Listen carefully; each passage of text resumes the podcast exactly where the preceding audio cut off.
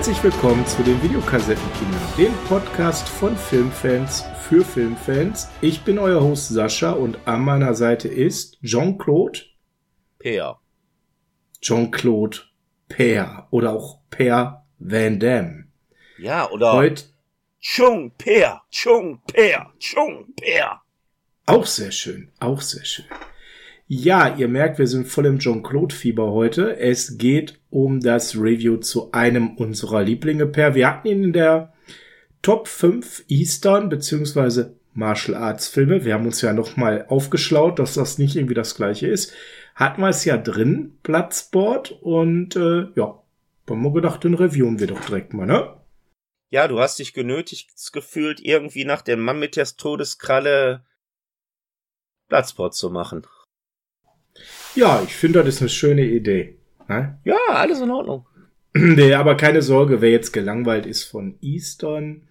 Wir werden, das versprechen wir euch, nach einer Bloodsport Review und ich würde versuchen, dich zu überzeugen, eine Top 5 Jean-Claude Van Damme noch zu machen. Ja, dann bin ich dafür als nächstes machen wir dann Jackie Chan.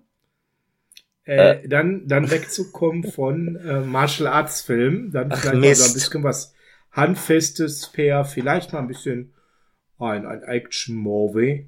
Ja. Ein Action-Movie. So viel können wir sagen. Es wird wohl ein Action-Movie. Ja. Vielleicht ein bisschen Sci-Fi dabei. Vielleicht habt ihr schon eine Ahnung, wer der Hauptdarsteller sein könnte und was es denn für ein Film wird. Da, da, da, da, da, da. Ja. Aber kommen wir wieder. zu Bloodsport. Ich komme wieder. Ja, genau. Bloodsport. Äh, keine Ahnung, welcher Film es danach wird. Bloodsport, Per. Hm, wie immer, an der Stelle handeln wir es kurz ab. Wenn ihr dieses Format geil findet, bevor wir zu Bloodsport kommen, gebt uns die Glocke bei YouTube. Hat den Vorteil, dass ihr da nicht nur Informationen bekommt, wenn dieser Podcast dort hochgeladen wird, sondern der Per haut da immer wieder Unboxings, Unboxing, Unboxing heißt das nicht, ne? Unboxings raus, ja, Ich Per. box dich auch. Per, erzähl mal, was waren so die letzten Unboxings, die man erleben konnte auf dem YouTube-Channel? Das Finale von der Fluch des Galerie des Glau Grauens ähm, war jetzt so eines der letzten und ach, ich habe das jetzt gar nicht mehr so im Kopf, bin ich ganz ehrlich. Ich kriege es auch jeden Tag aufs Handy gepusht. Ich habe ja auch die Glocke aktiviert, aber ich kann mich jetzt auch nicht mehr an alle erinnern. Kann aber sagen, es lohnt sich auf jeden Fall immer mal wieder Ja, reinzugucken. das Problem ist dadurch, dass ich schon so zwei, drei Wochen weiter mitunter bin. Äh, ich will jetzt nichts Falsches sagen, was vielleicht noch gar nicht raus ist und dann, dann doch nochmal verschoben wird. Ja, dann hat man es nicht mehr so im Kopf, das verstehe ich, ne? Aber es lohnt sich auf jeden Fall, Per. Ähm, und kannst du uns mal ganz kurz erzählen, woran machst du fest, was du da gerade dann eben unboxst? Sind das immer die neuesten Dinge aus dem Regal oder wie gehst du da vor? Das sind zum Teil die neuesten Dinge aus dem Regal und dann tatsächlich auch die Filme, auf die ich gerade Bock hatte zu schauen. Das Jo. ist das, was angeboxt wird beziehungsweise nochmal vorgestellt wird und wo ich dann mitunter sage, ach, da könnte ich auch nochmal meine zwei Cent zu sagen. Also was mir so haften geblieben ist in den letzten ein, zwei Wochen, war einmal Violent Night, den hast du unboxed auf jeden Fall, das Ding aus Ja. der anderen Welt. Ein Film, der mir Kann richtig ich- gefallen hat, Violent Night. Ich verstehe immer noch nicht, warum der im Februar rauskommt und nicht erst im Dezember, aber meistens muss man nicht verstehen. Und Mhm. äh, das Ding aus anderem Welt, ja, genau, geiler Film. Ja, das sind so die Dinger, die jetzt irgendwie bei mir so hängen geblieben sind und äh, ja, lohnt sich auf jeden Fall reinzugucken oder aber ihr folgt uns sehr, sehr gerne natürlich bei ähm, Twitter oder Instagram. Das ist das, was wir so aktiv bespielen. Wann hast du das erste Mal Bloodsport gesehen, Per? Äh, der Film ist von 1988 beziehungsweise erschienen. Ich glaube, ich habe ihn 1988 gesehen. Uh, warst du da etwa alt genug für diesen brutalen Martial Arts Film? Zwinker, zwinker. Nun ja, äh, äh, äh, äh, ich war zwar im Kino drin, aber äh, ich glaube, die haben vergessen, auf meinen Ausweis zu gucken. Ja, könnte, könnte, könnte passiert sein, ne? Ja, Der war ja nicht so, der war ja nicht so ganz, ich glaube, der war ab 18, ne? Schon Ja. damals. ja, ja, und ich Ja. war 16. Ja. Ja, ja. Und ohne Flachs, äh, damals mit einem, einem meiner besten Schulkollegen sind wir da im Kino gewesen, obwohl wir gar nicht wussten, was uns erwartet. ich weiß so, wir wollten irgendeinen anderen Film gucken, der lief da nicht mehr und ja, wir sind irgendwie bei Bloodspot gelandet. Keine Ahnung warum, weil der Typ sagte uns nicht wirklich was. Na gut, das war 1988, ne? Da sagte noch niemand dieser Typ etwas. Ja, obwohl ich Karate Tiger kannte, aber das war damals halt bei John Claude noch dieses etwas längere, nach hinten fettig gegelte Haar hm. und sah optisch halt doch relativ anders aus und Karate Tiger 3 kam, glaube ich, dann auch später erst raus. Ja, ja, also im Prinzip hat er tatsächlich äh, zu dem Zeitpunkt nicht wirklich viel vorher gemacht, ne, sondern nur eben dieses, äh, ja, bei uns heißt der Karate Tiger, ja, der, den gab es vorher, wo diesen äh, bösen äh, Russen gespielt hat, No, Ret no Retreat, No, no surrender. surrender. Ja, No Surrender, ja. Das war eigentlich der Film, wo man den schon mal hat gesehen. Ansonsten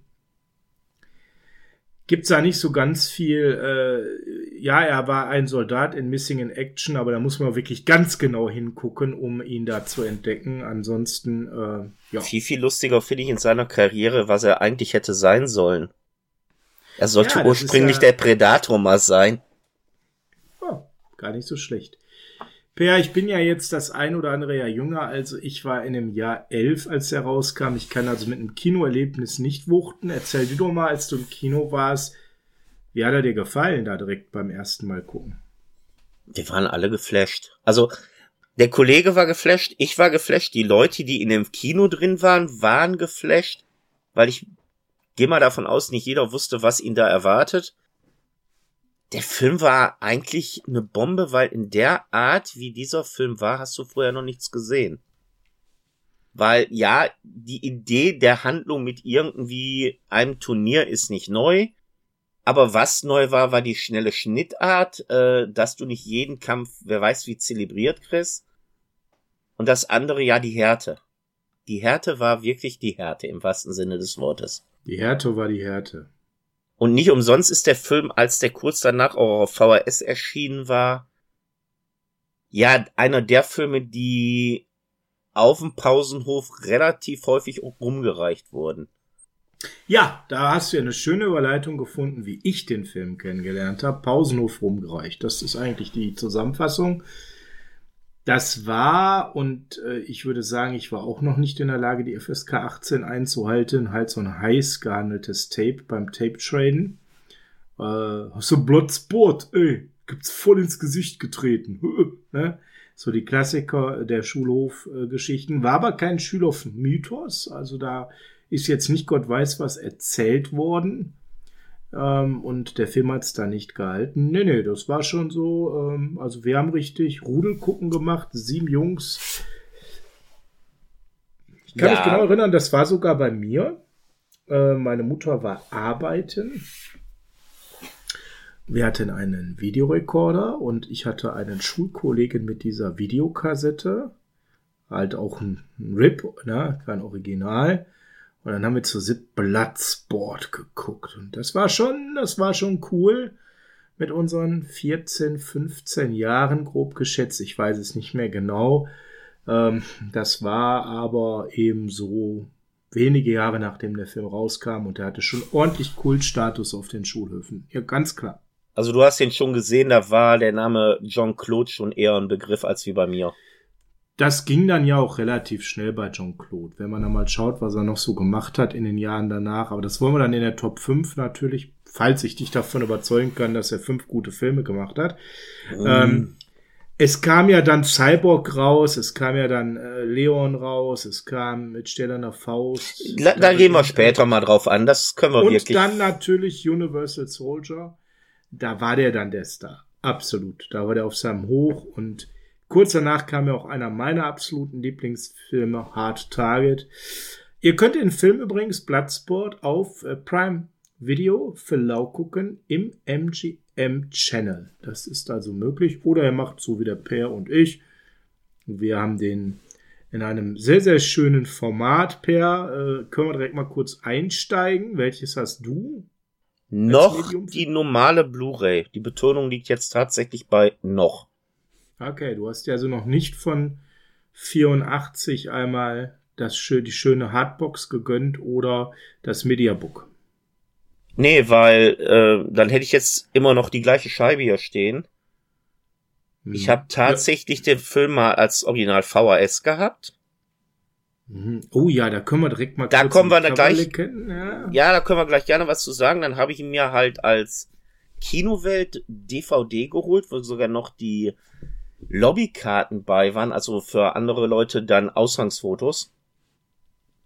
Und äh, dann hatte ich das mir. Das war auch mit dem Videocover. Hm. Ja, ja. Und dann halt jetzt dann die normale DVD vor, ich glaube, zwei, drei Jahren geholt. Und ich muss ganz ehrlich sagen, ich konnte dann nicht widerstehen, wo ich dann bei Cape Light die Ankündigung gekriegt habe, dass die neu gemastert mit wesentlich mehr Zusatzmaterialien, weil die Blu-ray hat ja gar nichts außer dem Film, den Film dann tatsächlich im Mediabuch rausbringen. Und da habe ich mir gedacht, schläg's mal zu, bestell's mal. Der Film sollte ja im November, Dezember rauskommen.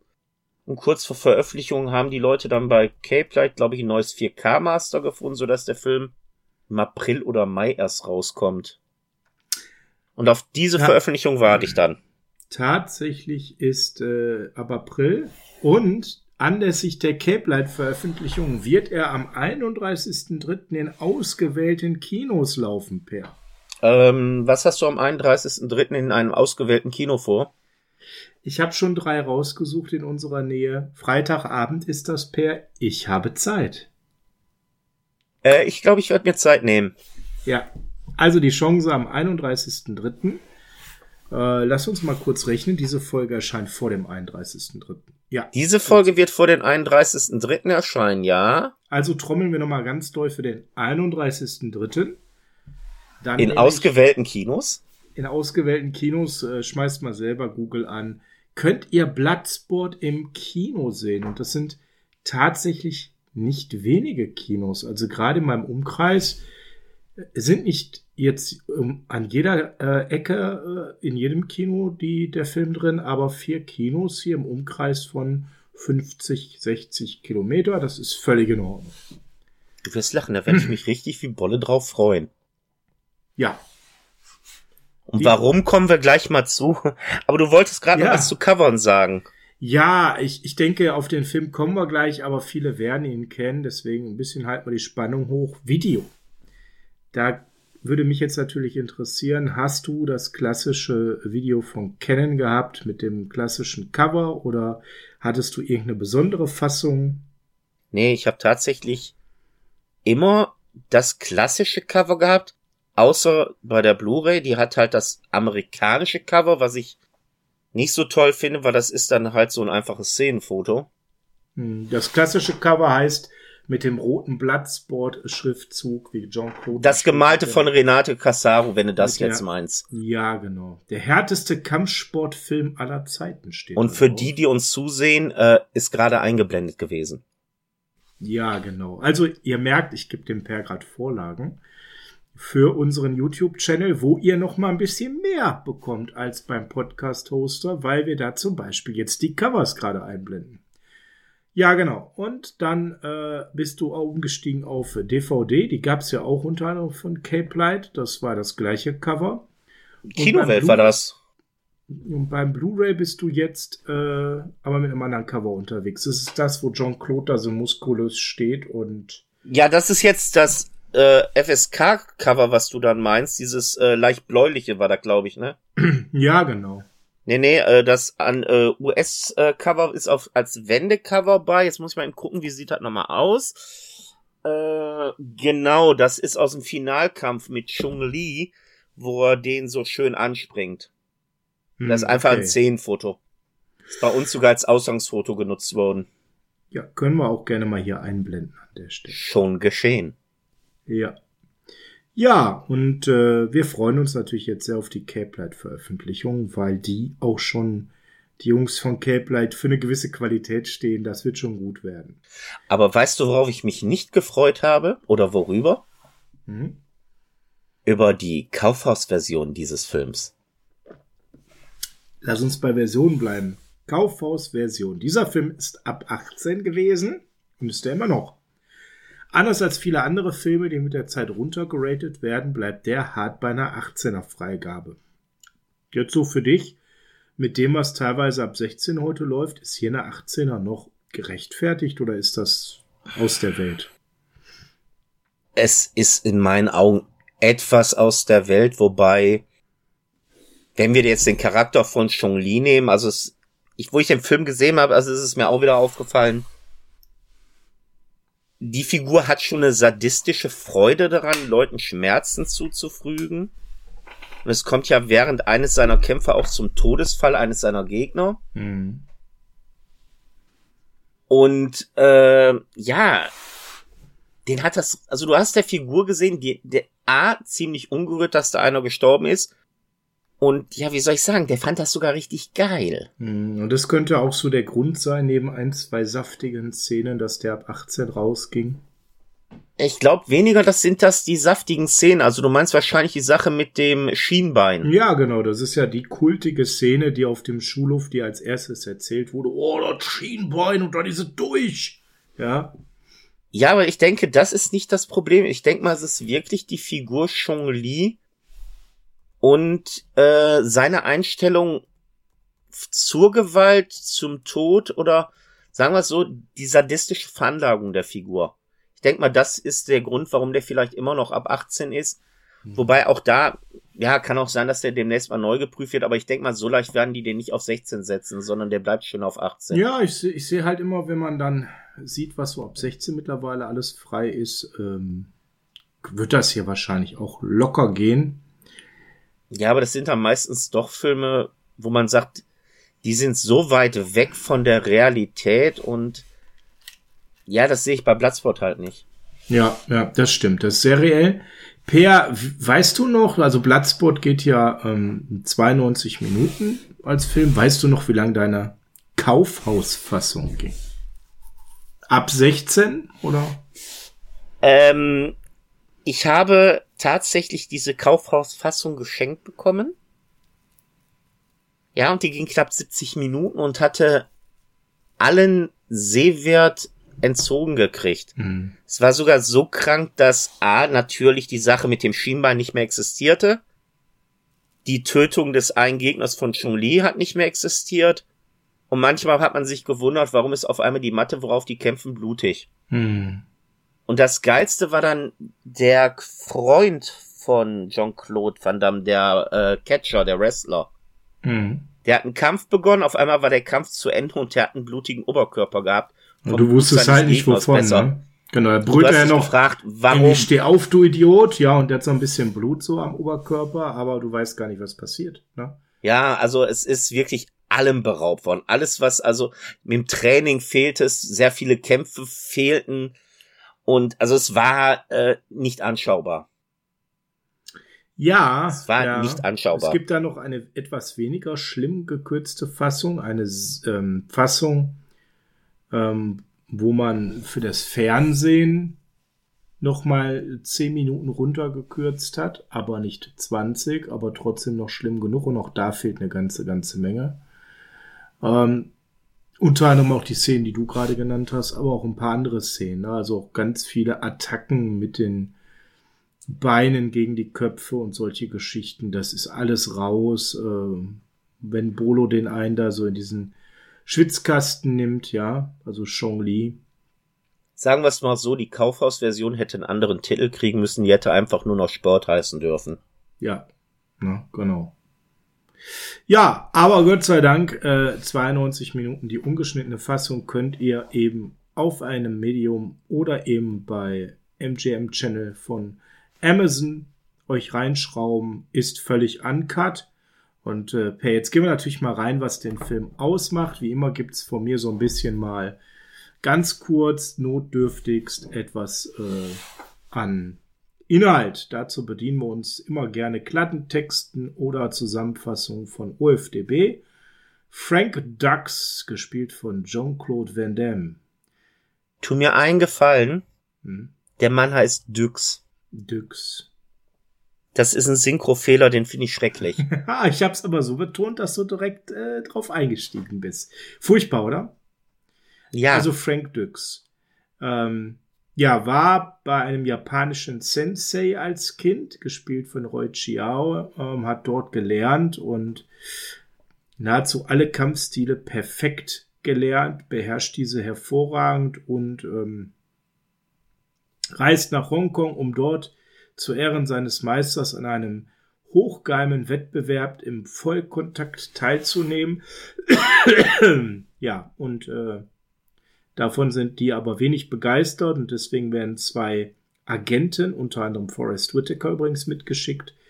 Ja, Trotzdem kann er natürlich die abschütteln und sich dann eben in diesem gefährlichen Vollkontaktwettbewerb stellen und sein Hauptgegner äh, ist der Titelverteidiger, gespielt von Bolo Yeung, den wir ja auch schon mal in den letzten Podcast-Folgen hatten. Ja. So viel zur Handlung. Ich glaube, mehr muss man nicht erzählen, oder? Muss man nicht. Also ein paar Sachen fehlen mir eigentlich in dieser Zusammenfassung. Aber okay, man kann den Film ja auch nochmal in Ruhe gucken. Ähm, ja. ja. Man kann natürlich noch sagen, dass er zwischendurch noch zur Army gegangen ist, wo er Soldat war, ja. Und man ich kann natürlich. Mal, das Wesentlichste fehlt mir hier. Bitte? Für mich fehlt gerade das Wesentlichste. Dass er seinem Sensei äh, am Krankenbett zur Hilfe eilt? Nein, das, was man mit uns, wo man uns so alle, ja, veralbern wollte, verarschen wollte. Meine beliebteste Lüge bei Filmen nach einer wahren Begebenheit. Ja, erzähl mal, was hat es damit auf sich? Was, hast du, was soll man da großartig erzählen? Was hat es damit aus sich? Der Film spielt ja angeblich nach einer wahren Begebenheit des Frank Dux, der an diesem Kumite teilgenommen hat, der einer der größten Kampfsportler aller Zeiten ist, der irgendwie Rekorde hält für den schnellsten Knockout, für den schnellsten Knockout mit dem Tritt, mit dem schnellsten Knockout äh, in der mit der Faust, mit den meisten Knockouts hintereinander in einem Turnier. Ich glaube, das waren über 50 Stück. Und diesen Frank Dux gibt's tatsächlich. Der hat sogar in dem Film äh, Jean-Claude Van Damme trainiert. Und wer jetzt wirklich den absoluten Übermenschen des Kampfsport äh, erwartet, dem kann ich schon mal sagen, es gibt eine Doku über Frank Dux. Und wenn ihr den seht, äh, werdet ihr sehen, dass Stefan Seal, wie ich ihn zu nennen pflege, in seiner aktuellen körperlichen Verfassung eine größere Leistung bringen dürfte als Frank Dux. Hm. Äh, für die Leute, die nicht wissen, wen ich meine, ich meine Steven Seagal. Du meinst Und wenn die Lord. nicht wissen. Ja, ich meine der, der, naja, ist egal, komm. Du, du kennst meine persönliche Meinung zu Stefan Seal. Ja, du bist nicht der größte Fan. Nein, also eine Bis zu einem Top Tag, 5. wo wir eine Top 5 mit ihm machen und ich dich vom Gegenteil überzeugen kann. Ja, weil ich nach dem vierten Film aussteige. Aber ist jetzt nicht das Thema. Nein, ähm, es sind so viele Lücken in dieser Geschichte des Frank Dux. Das ist so herrlich. Bis heute ist keiner seiner Rekorde nachgewiesen worden das ominöse Komitee, an das er teilgenommen hat, was er auch gewonnen hat und angeblich, glaube ich, zwei, dreimal. Dafür gibt's keine Belege. Es gibt äh, dann von ihm die Mitteilung, dass er ja eine eigene Kampfsportart entwickelt hat, die keiner kennt. Es gibt keine Schulen. Angeblich würde er diverse Special Forces trainieren. Äh, keiner weiß was davon. Also der Mann ist in meinen Augen die lebende Legende des Baron Münchhausen im Kampfsport. Er hat es auf jeden Fall geschafft, sich hervorragend zu vermarkten. Das kann man, glaube ich, sagen, oder? Ja, und äh, aus dem Nichts sich so zu vermarkten, dass eine Firma wie Canon, die ja damals schon im Straucheln geraten war, sogar einen Film über seine Geschichte gemacht hat. Hm. Also es gibt das ja schon so ja Parallelen, also den Sensei, den gab's schon, diesen Tanaka. Das ist schon etwas. Er war auch tatsächlich äh, in der, äh, er hat gedient als Soldat, er war in der Marine tatsächlich, auch das stimmt. hat sogar die Medal of Honor damals bekommen. Ja, aber dann wird's halt auch so ein bisschen schwierig. Ne? Also er hat halt einen schwarzen Gürtel in Taekwondo und auch in anderen Kampfsportarten gehabt.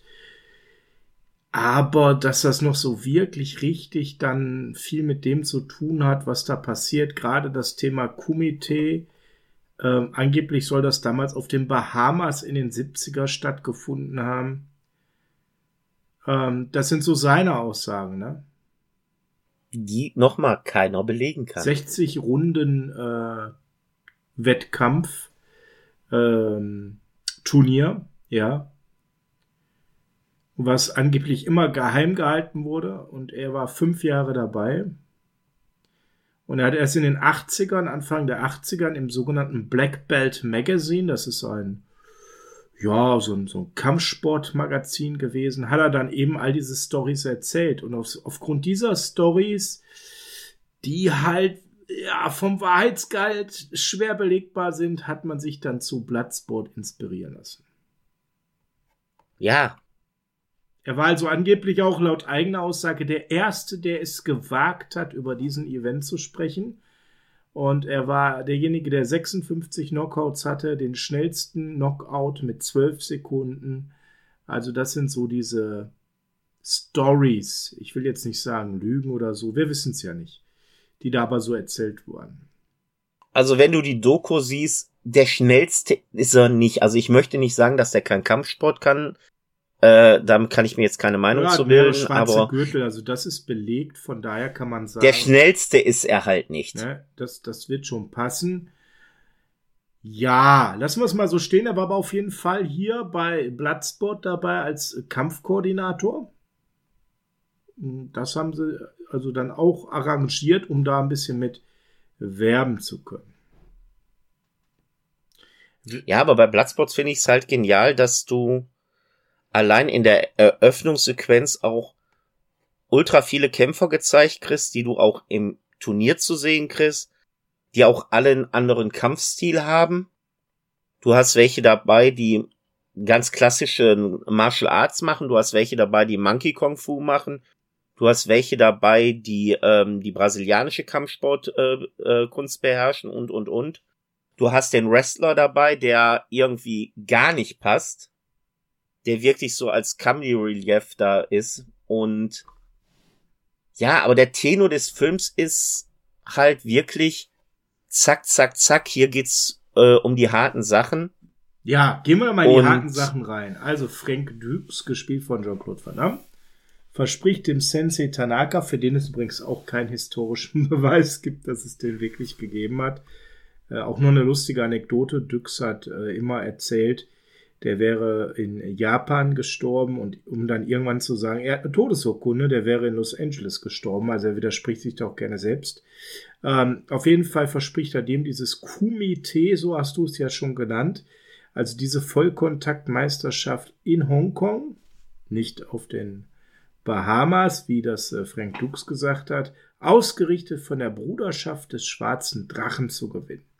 Die Army findet das ungeil, deswegen bringen die ja hier die beiden äh, Agenten an den Start, aber die können das halt nicht wirklich verhindern. Ähm, und das ist auch so eine Sache, die habe ich nie in dem Film verstanden. Warum finden die das, so wie du gerade gesagt hast, ungeil? Ja, keine Ahnung. Also die wollen es halt verhindern, weil sie vielleicht nicht wollen, dass da einer ihrer von der Army, ja, hier ist es jetzt die Army und auch nicht mehr die Navy. Auch da eine Veränderung äh, daran teilnimmt. Anders kann man das ja nicht erklären. Rawlins und Helmer, so heißen die beiden, gespielt von Forrest Whitaker, den ich sehr schätze, Norman Burton, ja, auch ziemlich blass in der Rolle. Ja, die können das nicht verhindern und er freundet sich sehr schnell mit einem Boxer an, Ray Jackson. Ja, gespielt. Wrestler ja, Boxer, Wrestler, gespielt von Donald Gibb. Beeindruckender Typ, muss man sagen, so wie er darüber kommt in dem Film. Ja. Ähm, mhm. Ist tatsächlich äh, der Donald Gibb als Schauspieler, ähm, war ein erfolgreicher Basketballer und auch Footballer ähm, im College-Bereich und hat das halt als diese Rolle. Es ist halt auch jemand, der ein besonderes Aussehen reinbringt. Aber der hatte noch viele Gastauftritte in Serien wie Knight Rider, MacGyver, Magnum, Pacific Blue, Akte X, A-Team haben wir ihn gesehen, bei Cheers, also X-Factor, Simon Simon, der ist da überall schon mal durchgelaufen. Und äh, da gehen wir später drauf ein, er war auch durchaus bei Bloodsport 2 zu sehen, aber Das ist was für am Ende zum Rausschmeißen, Per. Aber der. Der war aber, Moment, aber er war auch in einer meiner Lieblingsfilmreihen dabei. Oh, ich bin gespannt. Ja, die Rache der Eierköpfe, Revenge of the Nerds. Hm, okay, ja, gut. Naja, wäre jetzt nicht mein Liebling, aber okay, er war dabei, ja, das stimmt. Auf jeden Fall äh, Freunden, Freunden, die sich so ein bisschen an. Ja, und dann beginnt das Kumite auch schon, ja. Und man kann sehr schnell erkennen, Per, und das war damals halt auch neu, dass die Kämpfe doch schon ziemlich blutig sind. Ne? Wobei, eine Sache muss ich aber erwähnen, weil die fand ich im Kino schon so genial. Und zwar, die müssen sich ja vor dem Komitee erstmal vorstellen, wer sie sind und für welches Haus sie kämpfen. Dementsprechend passt für mich der Wrestler da nicht rein, aber egal. Und dann sagt er ja, er gehört zum Tan Haus Tanaka und die sagen, nee, kannst du nicht sein, weil so, so und so. und dann soll er äh, einen bestimmten Schlag ausführen auf so einer äh, aufgetürmten Ziegelstein. Und das fand ich dann immer so nett, wenn die dann sagen, ja, such dir einen aus und da oben links der und der will gerade zuhauen. Nee, nee, nimm einen von unten und der haut dann auf die Ziegel und nur der untere zerplatzt. Mhm. Ist in dem Moment noch nicht lustig, klar, aber dann kommt Donald Gibb irgendwann an und sagt, ja, äh, such dir auch einen aus, der zeigt auch auf einen, der trümmert auf die einen und auf den, auf den er gezeigt gekriegt hat, äh, der ist nicht kaputt gegangen, meinte, siehst du, keinen Kratzer. Hm, ja. Das ist so geil rübergebracht von ihm, äh, fand ich immer wieder schön. Aber bitte weiter. Ja, ich wollte eigentlich jetzt schon mit dem Komitee beginnen. Also man merkt, dass das schon auf die Fresse ist. Ne? Also es ist schon ziemlich blutig. Die geben sich richtig. Das ist also von Kampf 1, von der ersten Szene an wirklich zu sehen. Das ist hier keine Spaßveranstaltung, sondern hier ist wirklich auch so in der Art, wie es gefilmt ist, Vollgas. Und der große Favorit auf den Titel ist ja natürlich Chong Li. Chong Li, Chong Li, Chong Li. Gespielt von uns. Entschuldigung, Freund das ist drin. Bolo Yeung. Genau, ist halt ein genialer Chen. Yang Tse, wie er später dann hieß, Bolo Jung, der ehemalige Bodybuilder, wir haben ihn ja schon mal ein bisschen beleuchtet, verkörpert hier den Oberbösewicht, das was er halt am besten kann. Böse sein, groß, böse. Äh, böse gucken, böse schlagen, böse sein. Ist der große Favorit, wird äh, immer sehr schnell gewinnen, extrem rücksichtslos dabei. Ja, also relativ schnell merkt man, wenn Frank da was reißen will, muss er es irgendwann mit Chong Li aufnehmen. Äh, Frank gewinnt, Frank, Frank gewinnt seinen äh, ersten Kampf aber super schnell und man merkt, dass Chong Li auch schon ein bisschen aufmerksam wird.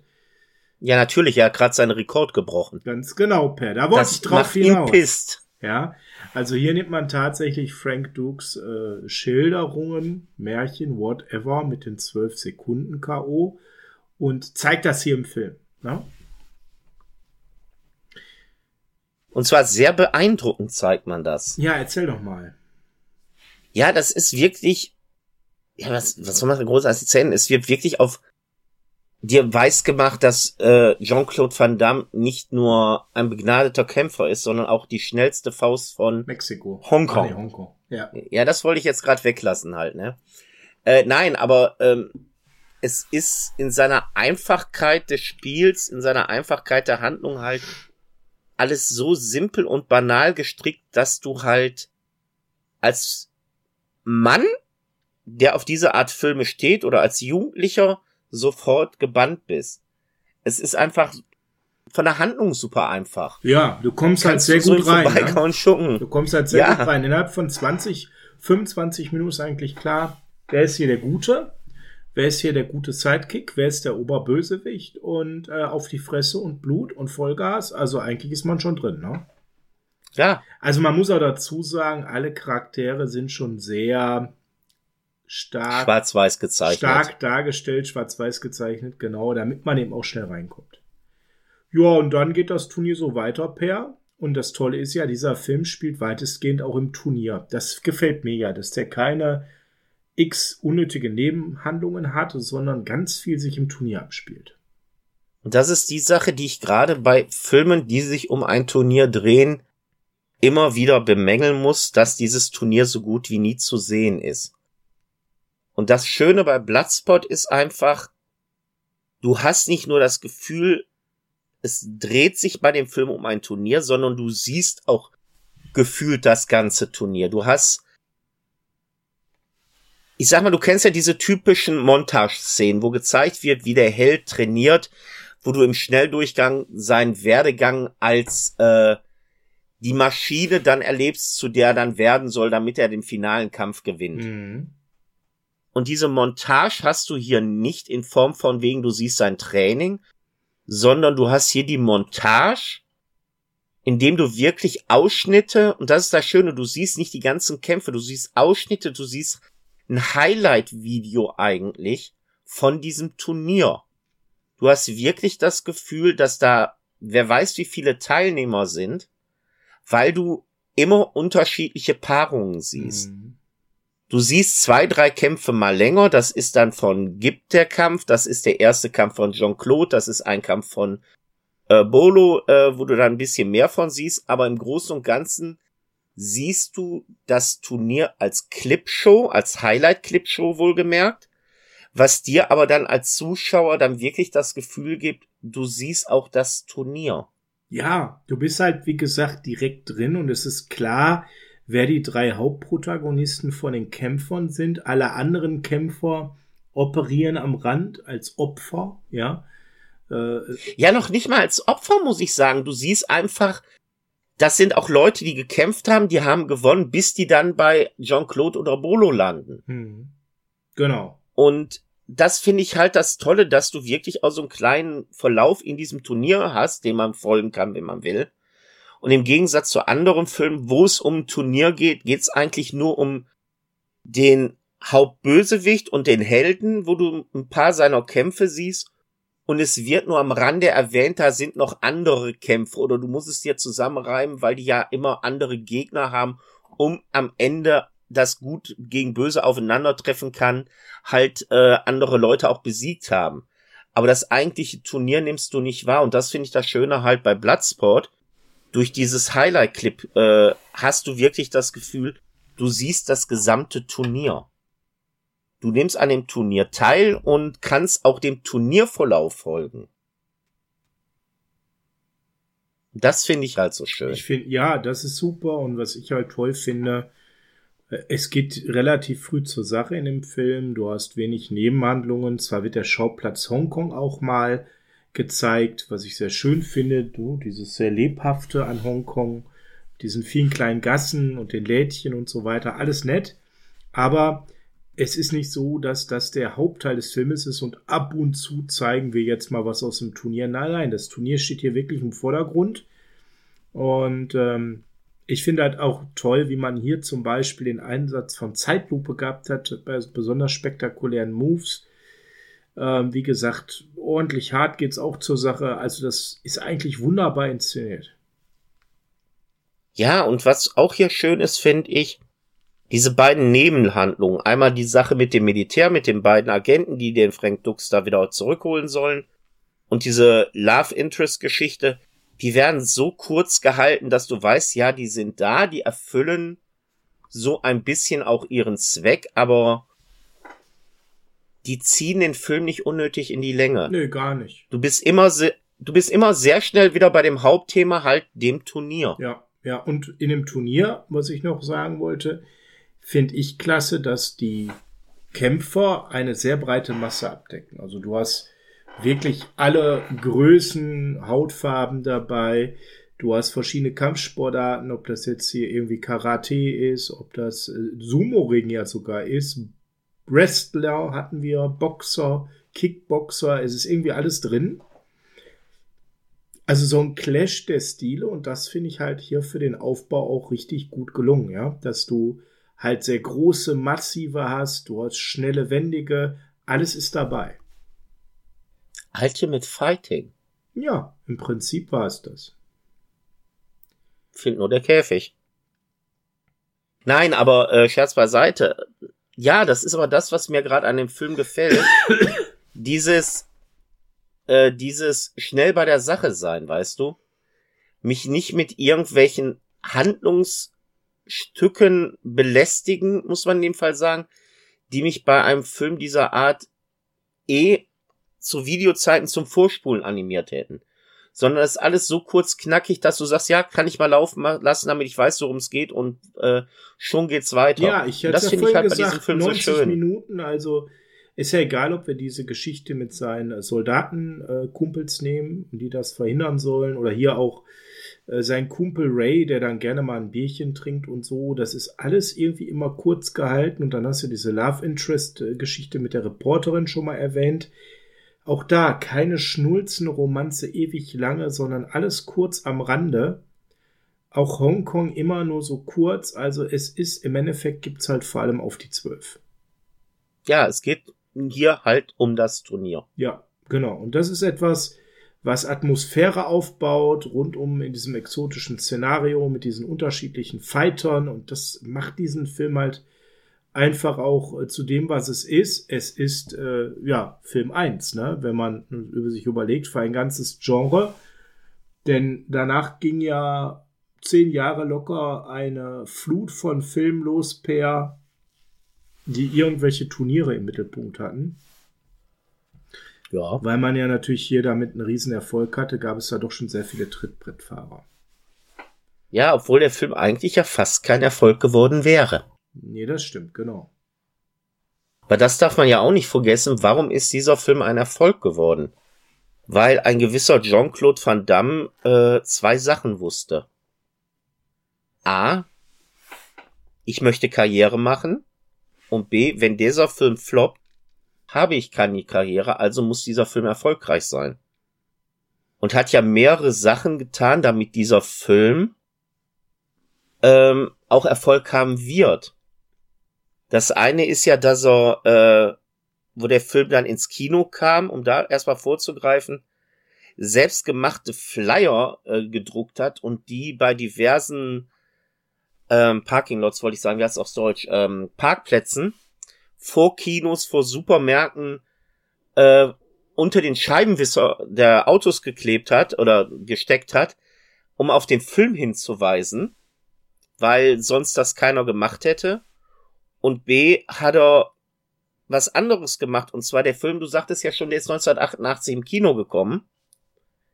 Gedreht wurde der aber zwei Jahre vorher und wäre fast weggesteckt worden, weil der Film muss wohl in der Urfassung grottenschlecht gewesen sein.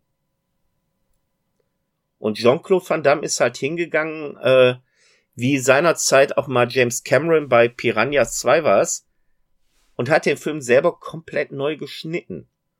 Und hat genau das gemacht, was äh, wir gesagt haben, was uns gefällt. Hat diese ganzen Nebenhandlungen gekürzt, hat äh, ellenlange Kämpfe runtergeschnitten zu diesen Highlight-Clips, weil ja, es sollte ein ganzes Turnier abgebildet werden, aber die beiden Hauptdarsteller, sprich Bodo Jeng und Jean-Claude Van Damme, wären dann in dem Film so gut oder in dem Turnier so gut wie nie aufgetaucht, weil die halt nur zwei Kämpfe gehabt haben. Und er hat halt richtig erkannt, nee, das muss man anders schneiden, anders inszenieren. Man muss sich schon auf die zwei Protagonist beziehungsweise auf den Protagonist und den Antagonist äh, konzentrieren und hat also alles geändert, was nur zu ändern war in seiner Meinung, dass der Film rauskam, den wir kennen. Was natürlich zur Folge hatte, weil er auf das Rohmaterial zugegriffen hat, dass wir die Ursprungsfassung nie mehr sehen werden, weil die gibt's nicht mehr. Äh, äh, aus guten Gründen.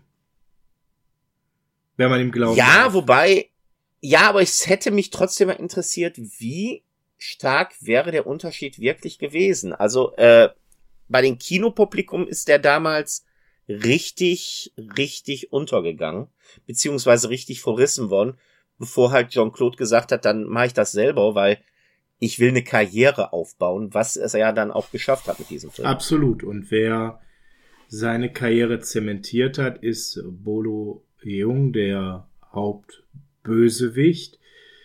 Wir wollen jetzt nicht hier äh, den ganzen Film durchsprechen. Ihr solltet noch ein bisschen Spaß daran haben, ihn zu sehen. Was wir aber noch sagen können, es gibt dann per im weiteren Verlauf, wo schon einige ausgeschieden sind, das große Aufeinandertreffen von Ray Jackson, dem Kumpel von äh, Frank, und Bolo, also Chong Li, als dem Top-Favoriten. Und dieser Kampf hat's doch sehr in sich. Wir wollen jetzt gar nicht so viel äh, verraten, aber es wird ein saftiger äh, Kampf auf jeden Fall. Und äh, was ich hier toll finde, ist ein Element, das Chong Li das Stirnband von Ray Jackson mitnimmt. Ich muss sagen, als Jugendlicher, ich war fasziniert davon, weil ich das so derbe böse fand, was er da gemacht hat. Ab dem Moment hat er es dann auch wirklich geschafft, eine Heal für mich zu sein und nochmal so richtig Heat bei mir zu ziehen. Also ein richtiger Bösewicht. Wie kann er denn den nicht nur besiegen und auch noch so blutig besiegen und ähm, ja, wie wirklich skrupellos hart besiegen? Nein, er nimmt ihm auch noch das Stirnband weg. Ein Wrestler bringt ein Wrestling-Element in einen Martial Arts Film. Ja. Und es hat bei dir geklappt. Absolut, definitiv. War ich komplett eingezahlt drauf. Ähm, Frank selber trifft dann auf Paco. Den Namen habe ich mir noch gemerkt vom Gucken, weil der ja Muay Thai kämpft und das finde ich persönlich ist eine ganz spannende äh, Kampfart. Ja, und dann, ich denke, wir verraten nicht so viel, dass es am Ende nach einem Sieg gegen Paco dann im Finale dieses Kumite-Turniers zum großen Showdown kommt zwischen Frank Dukes und Chong Li. Ja, und dass das natürlich auch etwas ist, da spielt das Stirnband wieder eine Rolle. Ja, ich fand ich zum Beispiel. Und mein Lieblingszitat kommt zum Und dein Tragen. Lieblingszitat, sag es doch bitte nochmal. Du hast meinen Rekord gebrochen und jetzt breche ich dich. Ah, ah das ist ein Oldtimer der Zitate, oder? Also, wenn man die Top 50 Zitate aus der Filmwelt hat, ne, dann kommt das vielleicht noch nach Asta la Vista Baby und es ist blaues Licht, was macht es blau leuchten, aber direkt dahinter kommt dieser Spruch. Ja, und das sind drei Sätze von dem ganzen Film, die Bolo Jeng spricht. Ja gut, er war jetzt nie derjenige, der ein Charakterdarsteller war. Guckt euch Tiger Claws an, immer noch mal wieder gerne erwähnt. Ja, am Ende bekommt der Sieger, wer immer das auf sein mag, das verraten wir hier natürlich nicht, äh, das äh, Katana-Schwert von der Bruderschaft des Schwarzen Drachen überreicht. Äh, auch das soll angeblich so gewesen sein, laut Frank Dukes. Die Schwerter hat er nur dummerweise irgendwie nicht mehr.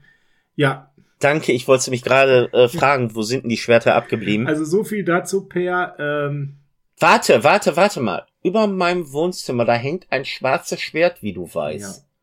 Und ich weiß, es ist ein original asiatisches, weil es ist eine ähm, Fundsache von einem Kriegsschauplatz. Hm.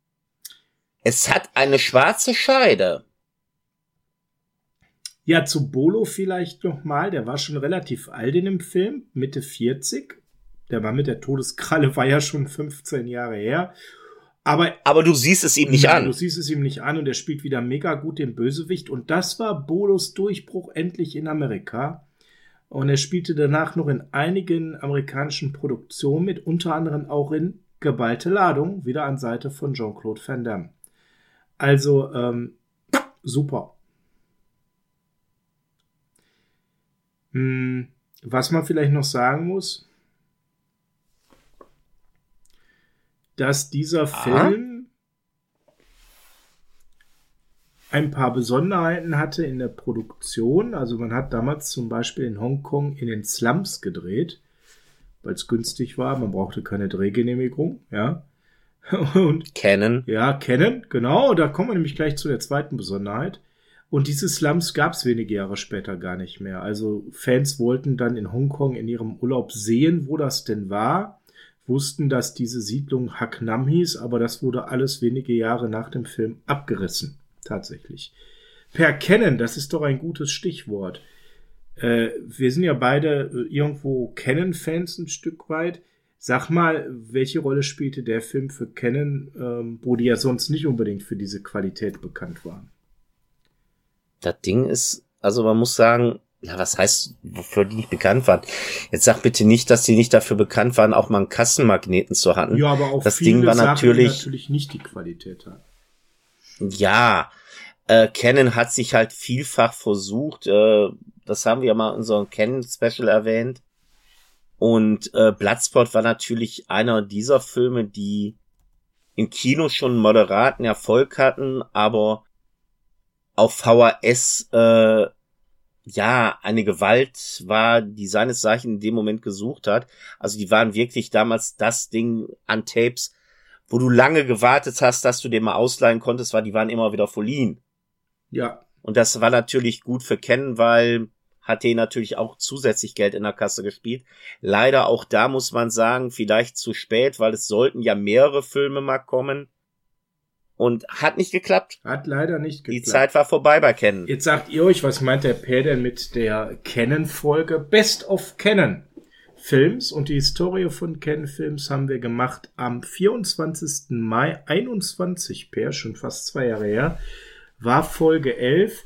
Können da gerne mal reinhören. Ich glaube, da waren wir ganz gut drauf.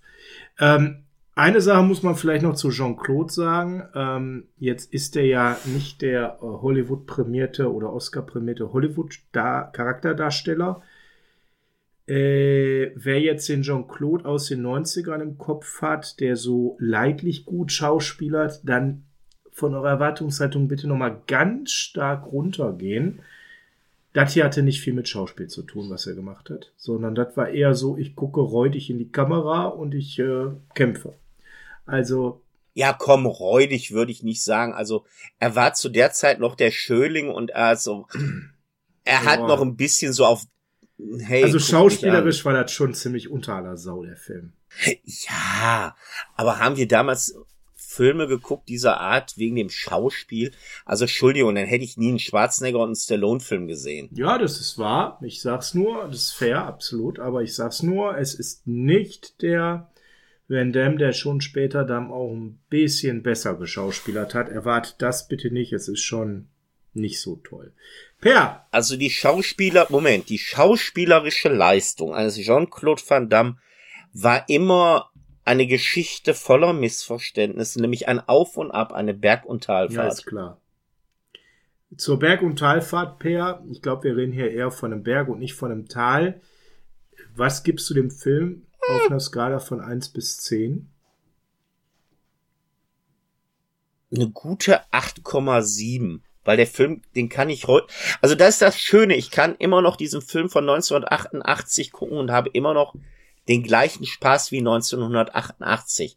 Klar, es fällt mir so das eine oder andere Plothole auf. Ja, äh, also deshalb ein paar Abzüge, aber das Schöne ist, du kannst ihn noch gucken, ohne da zu sitzen. Das finde ich gerade wichtig beim Film diesen Alters und aus der Zeit, wo ich ihn damals gesehen habe, mit welcher Intention, ohne dass es mir im Nachhinein peinlich ist, boah, den habe ich mal gut gefunden. Ja, der Film ist halt sehr einfach aufgebaut, das verstehe ich, klar. Aber wenn du dir die Martial Arts Choreografie anschaust, die Kameraschnitte. Ich meine nicht um, ich meine nicht das aufgebaut, da sind so ein paar Plotholes drin. Ich mag den Film nach wie vor, er macht mir Spaß, er unterhält mich. Und wenn der Film vorbei ist, da denke ich auch heute noch, das ist ein guter Film. Absolut. Also ich würde dem sogar eine 9 von 10 geben. Ich finde, die, die Fights sind super aufgebaut. Da sind viele Produktionen heute nicht so stark wie dieser. Wenn man halt den Rest so ein bisschen beachtet, ne, der eher fragwürdig ist. Nämlich so, ob das wirklich so die Geschichte von dem Herrn Dux war und äh, dementsprechend ja, äh, auch die Frage, auch so diese schlechte Schauspiel von Van Damme oder eben auch die Geschichte, ja, was davon ist wahr, was es nicht davon war, die Nebenhandlungen, das ist halt auch alles so ein bisschen aus der Zeit gefallen, aber der Film hat einen riesen Charme, finde ich. Und, was wir noch gar nicht erwähnt haben, der Sensei am Anfang wird ja von Roy Chiao, habe ich gesagt, gespielt. Wer dem nicht sagt, das war tatsächlich ein ziemlich gefragter Nebendarsteller in diversen Martial Arts Filmen. Unter anderem auch in mehreren Filmen mit Größen wie Jackie Chan oder auch Bruce Lee. Also das war kein Unbekannter, den man für diese Rolle ähm, relativ spät in seiner Karriere damals gewinnen konnte. Da war der Mann schon über 70. Eine Sache möchte ich nur kurz noch zum Abschluss erwähnen. Es gibt tatsächlich noch Bloodsport 2, Bloodsport 3, Bloodsport 4. Ja, ich weiß, die der Chronistenpflicht müssen wir da jetzt mal kurz drauf schauen und dann Ja, die haben alle nichts mit Bloodsport zu tun. Aber es fällt jetzt ein böser Name. Wenn wir über schlechtes Schauspiel reden, reden wir jetzt über Daniel Bernard. Ja. Ein Schweizer äh, Stuntman, der meint, er müsste Schauspielern. Ja, und ich denk mal, die haben den damals nur engagiert, weil eine gewisse Ähnlichkeit zu einem Jean-Claude da war. Naja. Aber tut euch selbst einen Gefallen. Ich habe mich damals gefreut, oh, Bloodsport 2 muss ich gucken. Das Ding heißt auch im Original Bloodsport 2. Es versteht sich auch als indirekte Fortsetzung von Bloodsport. Ähm, nein, guckt es nicht. Genau, also die Aussage, muss ich gucken, müssen wir doch mal wieder ganz schnell kassieren. Ähm, umso erstaunlicher, dass der Daniel Bernard doch immer wieder mal äh, Aufträge bekommt, wo er durchs Bild läuft und das bei wirklich sehr, sehr namhaften Produktionen, ja. Ob es jetzt äh, zum Beispiel bei Red Notice war, wo er 2021 am Start war, bei Hobbs und Shaw, da war er auch, ist er auch durchs Bild gelaufen. Bei John Wick. Ja, er ist halt ein guter Kämpfer und kann auch als Stuntman gut arbeiten, nur er kann keinen Film tragen. Nein. Ne, bei John Wick, dem ersten Teil, war er am Start. Also da sind schon, auch bei den alten Matrix-Filmen war er da als Agent Johnson dabei. Aber das ist halt super von dir zusammengefasst. Der Mann kann kämpfen, der Mann kann, ähm, ja, ich sag mal in gewisser Weise auch was transportieren, aber der Mann kann keinen Film tragen. Das ist das Entscheidende. Ich sag mal so, er ist, äh, weil wir heute das Wrestling so oft angesprochen haben, er ist eigentlich das Gegenteil von Hulk Hogan. Mhm. Hulk Hogan konnte performen vor der Kamera, er konnte nur nie kämpfen. Hm. Aber lassen wir das Thema. Ja, holen. ja, also tatsächlich ist lustig, wie es dazu kam, dass er da in diesem Film mitgespielt hat. Das lag daran, dass er bei einem Versace Werbefilm mit Jean-Claude Van Damme eine Kampfszene improvisiert hat. Und daraus ist ein Bewerbungsvideo entstanden ähm, als Stuntman und dadurch ist er überhaupt erst nach Hollywood gekommen und an diese Rollen gekommen, unter anderem im Bloodspot 2 bis 4. Wie gesagt. Okay, wenn du sagst, wie Bernard an Bloodspot-Rollen gekommen ist, weißt du denn, wie Jean-Claude an seine Bloodspot-Rolle gekommen ist? Nee, das habe ich nicht äh, rausgefunden. Kennst du seinen Special Move? Wenn du jetzt Nein sagst, dann bin ich traurig. Ich behaupte, dass es der Spagat ist. Genau. Ich weiß nicht, von welchen der beiden Cousins, vielleicht war es auch beiden, aber ich meine, er war nur entweder bei Gogram oder bei Mechaim. Ähm, der ist in das Büro von einem der Golan-Cousins äh, gegangen, hat den Spagat gemacht, äh, nach dem Motto, ey, ich bin Schauspieler, guck mal, was ich kann. Die fanden den Spagat so geil und haben den dafür engagiert. Das ist so billig. Total billig, ja. Das ist so billig. Per, deine Lieblingsszene in diesem Film? Meine Lieblingsszene im Bloodsport? Mhm. Oh, jetzt, das kommt wieder jetzt das primitive Tier in einen durch. Es ist tatsächlich der Schienbein. Ja, da bin ich leider bei dir. Es ist total primitiv, aber ja, das ist es tatsächlich, ja. Es ist auch so. Es ist die Szene, die nebenbei in der 16er Fassung nicht mehr drin war. Nein, auch das ist in der 16er Fassung unter anderem nicht drin. Wie so einiges halt, ne? Das hatten wir aber schon gesagt. Also. Halt, doch, ich habe noch eine Lieblingsszene. Wo Jean-Claude, ich glaube, es ist Kreide oder was auch immer er ins Gesicht mhm. äh, geworfen kriegt, wo er da mit geblendeten, geöffneten Augen steht und hat dann die Hände so vor sich äh, greifen, nach dem Motto, ich taste die Luft ab nach meinem Gegner. Ist großes Schauspiel, aber es ist auch einer meiner Szenen, wo ich immer wieder dran denke muss, wenn, oha, jetzt kommt die geile Szene. Sieht heftig aus, aber es hat null Nährwert. Ja, das stimmt, ja, ja. Also der Film ist voller toller Szenen, bitte nicht falsch verstehen. Ähm, die Fights sind wie gesagt großartig. Auch die ich liebe diesen auch Film. Die Fights von Paco zum Beispiel, der wird ja auch mehrfach etwas prominenter gezeigt, äh, wie er sich im Turnier nach vorne kämpft, wo man schon klar hat, ja, das wird einer sein, der wird gleich nochmal eine größere Rolle spielen. Die sind schon alle super dargestellt. Also das muss man ganz klar sagen. Es macht wahnsinnig Spaß, das zu sehen ich persönlich finde dann immer noch genial, wenn äh, Bolo Jung gewonnen hat und dann dort steht und mit all seinen Muskeln post und dann auf den Gegner, der am Boden liegt, runterguckt. Das hat auch immer was. Das gibt's ja auch zwei, dreimal zu sehen. Es macht schon große Laune. Okay. Es ist ein guter Film, also sagen wir es mal ganz kurz. Nicht umsonst bringt Capeline den nochmal raus und nicht umsonst ist die Nachfrage da riesengroß dran. Und wenn du sagst am 31.3., ach, unterschwellige Werbung, geht mal ins Kino, Freunde. Äh, am 31.3. kommt er im Kino. Ja, ähm, ich denk sich. mal, wir werden da nicht alleine sitzen. Nee. Entschuldigung, wir werden da nicht alleine sitzen. 31.3. Per, wir sind raus für heute. Bloodsport, klare Rewatch-Empfehlung oder wenn wir hier wirklich welche dabei haben, die die noch nicht gesehen haben, klare First-Watch-Empfehlung. Sei es bei Amazon Prime im MGM-Channel, sei es auf einem Medium eurer A- Wahl, zum Beispiel auf der neuen Cape Light Medium. Das wird ja ein tolles Mediabook werden. Oder eben dann am 31.3. im Kino. Per, dann schmeiß uns noch mal raus. Liebe Videofreunde, nachdem Sie den Kampfsport Ihrer Wahl gesehen, gehört und genossen haben, möchten wir Sie bitten, das Videotape zurückzuspulen, da sonst eine Strafgebühr von einer D-Mark bei Ihrem Videothekar fällig wird. Ich bedanke mich für Ihre Aufmerksamkeit und auf Wiedersehen. Ciao, tschüss.